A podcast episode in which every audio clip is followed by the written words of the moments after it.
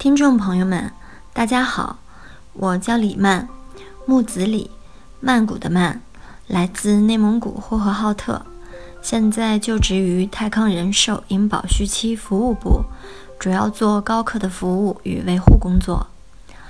在今年的一月份，我重新回到职场，想在二零一八年的开始，给自己的生活一个新的规划。由于宝宝的到来。我几乎有两年的时间是与社会脱节的，专职做一位宝妈，也是和所有宝妈的想法一样，不想错过宝宝成长的每一个瞬间。都说父母是孩子的第一任老师，孩子是父母的镜子。随着宝宝一天天的长大，我也在不断的思考，究竟我要给他树立什么样的榜样形象呢？那绝对不是现在这个样子，每天只会围着家庭和孩子转。我应该让他看到妈妈努力工作、认真生活的样子。所以，我决定趁着新年新气象，给自己一个新的生活状态，重回职场。因为一直以来，我都知道自己当众讲话会紧张的毛病，所以以前在公司。领导给过我很多晋升的机会，我都拒绝了，因为我知道我们这个行业晋升就意味着要面临许许多多当众讲话的场合，我宁愿不晋升，也不要当众上台讲话。现在想想，真的是无比可惜。那既然决定重新开始，我也知道自己的问题所在，所以在入职时，我直接应聘了主管职位。与此同时，也在寻找可以解决我问题的各种方法。于是，我听到了黄九龄校长在喜马拉雅分享的音频《人人都能演讲》，听到里面的学员分享，起初真的是非常怀疑的，也想着等哪天我非要去北京，去这个学校学习看看，到底有没有这么神奇。也真的是世事难料。就在我每天不紧不慢，一边听着音频一边工作的时候，公司为我们这支薪酬团队进行了一个三天的封闭式培训。由于我自从应聘主管职位起，各项工作开展的非常顺利，在整个薪酬团队中脱颖而出。在培训结束的前一天晚上，领导找我谈话。让我在明天的结训典礼上，作为优秀主管代表和优秀员工代表上台分享，大约十分钟。接到这个任务时，我是既开心又害怕。本来就知道自己这方面有问题，我还没有去黄校长那解决呢，怎么这么快就要面对了呢？而且这一次，我们领导非常重视这个培训。邀请了全国总公司各大渠道的领导，我当时也不好拒绝，只好硬着头皮答应了。回到房间就开始紧张，赶紧写稿子吧。还好之前听黄校长的节目，对稿子的结构还是心里有数的。熬到很晚，稿子算是搞定了。可一想到明天上台分享，真的是睡也睡不好。第二天早上早早的醒来，就在脑子里一遍遍的过着演讲稿。本来想放松放松，不要紧张，但紧张感只会越来越加剧。上午最后两节课，我完全没有听进去。又看到会场后面坐着一排的领导，我只顾着沉寂在自己的紧张里。快到典礼开始时，我紧张的不得了。我去找领导，要求换人。领导安慰我说：“没关系的，我看好你，你能行，加油！”回到座位上，我想尽量让自己平静下来。可是，无论我怎么努力，随着时间的逼近，我只感觉自己呼吸困难，快要窒息了，嗓子像被卡住了一样。我知道今天这个台我肯定是上不了了，于是我赶紧又去找经理，我说。我说：“经理，我紧张的说不出话来了，赶紧换人吧，要不然上去就只剩下丢人亮相了。”领导也看出了我状态不对，说是那你自己去找人，看谁能替你上去。我随手拉起身边的一个同事，因为他之前在我们原公司的时候就是一个经验丰富的老主管，经理也同意了。稿子给他后，我才如释重负，松了一口气，慢慢缓过劲儿来。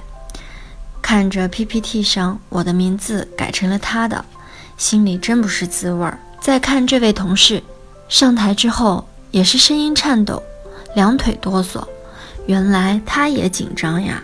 可人家比我有勇气啊！后来在吃饭的时候，领导也是对那位同事赞不绝口，说他分享的非常好。而我呢，深深地陷入了自责和羞愧之中，整个吃饭过程中都不敢看领导的眼睛，以至于在后面很长的一段时间里，自信心严重受挫，总觉得大家都在嘲笑我。也是在这件事情一发生的第一时间，我拨通了道宝国际曹晓东老师的电话，简单沟通了我的情况后，立即报名，并让曹老师帮我安排了最近的一期研保当众讲话课程，也是春节前最后的一个班，二月九号的幺三九七研保当众讲话班，开始了我为期三天的学习，抱着对课程的期待与怀疑。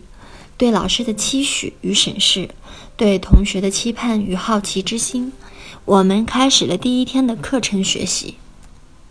通过一整天的学习下来，我们也是从最初的自我介绍都要心里打鼓，到放学时可以发现每个同学都有所改变、有所进步，但我们自己却不自知。到了第二天，我们自己意识到自己内心的变化。上课时，我们都不再往后退缩，可以坦然地面对上台，甚至还有些期待上台。我们训练的每一个环节、每一节课程、每一个故事，都是一种心理疏导，充分证明了黄校长的那句话：当众讲话是一门心理课，而非口才课；是一门训练课，而非理论课。当情感在线课程时。每个学员分享了自己内心深处深埋已久、影响到自己未来生活的情感故事，大家一起哭，一起感动。第二天到放学时，大家都非常的轻松愉悦。等到第三天的课程中，我发现我怎么渐渐的又开始紧张，不愿意上台了呢？课间的时候，我去找张老师问情况。我发现好几位同学已经把张老师围起来了。原来大家问的问题也正是我想要问的。只见张老师笑笑说：“这都是正常的，事物的发展都遵循进、退、停。我们这三天也是一样，而且第三天的课程相对前两天要难一些，大家紧张是非常正常的，多练、多参加复训就好了。”我们这才踏实下来。通过这三天的学习，我们每个人都有了很大的突破与进步。从第一天的怀疑、紧张，到第二天的轻松欣喜，再到第三天的又紧张、会反思，终于明白，我们是在套路中正经历着成长与蜕变。通过几天的学习，我有了以下三点收获。第一，收获知识。通过张老师专业而又鼓励的指导，我们学到了当众讲话的各种公式与运用，这将会让我们在日后的生活与工作中步入一个新的高度。二，收获友谊。虽然只有短短的几天，但我们经历了彼此一生中都不曾谈起的情感经历，我们一起大笑，一起痛哭，不设戒备。敞开心扉的这种友谊非常珍贵，我们每个人都很珍惜，包括现在我们还会偶尔联系，互相牵挂。三收获自我，不知道有多久，连我们自己都不认识自己了。原本藏在我们内心深处那个渴望自信、渴望成功的我们，终于在这几天，在研宝的课堂上，被我们智慧的张老师给唤醒了。我们百感交集，激动不已，而这只是一个完美的开始。三天的课程结束后，我也顺利的拿到了毕业证，还有课程中得的两个奖状，心里美美的。匆匆与老师、同学们道别后，就飞奔向了返程的路。外地的同学伤不起呀，北京的同学真的是好幸福。随后，在今年的正月十五，我又参加了第一次复训。复训完的感觉比之前第一次学习要更好一些，所有的学习内容也更扎实，所以一定要多复训。就像这次复训的老师李培忠老师那样，复训了十三次，他已经做了老师。而且这次复训又结识了一帮非常优秀的同学，大家相互学习、相互探讨，非常开心。虽然我现在上台分享还是会紧张，但是和以前的感觉是完全不一样的，因为我可以面对自己的紧张。我相信，通过我们不断的努力，一定会遇见更好的自己。我也会继续学习道宝的其他课程。我希望我们能够继续努力，继续前行，不断突破，不断创新，在成功的路上，让我们梦想成真。以上就是我的分享，谢谢大家。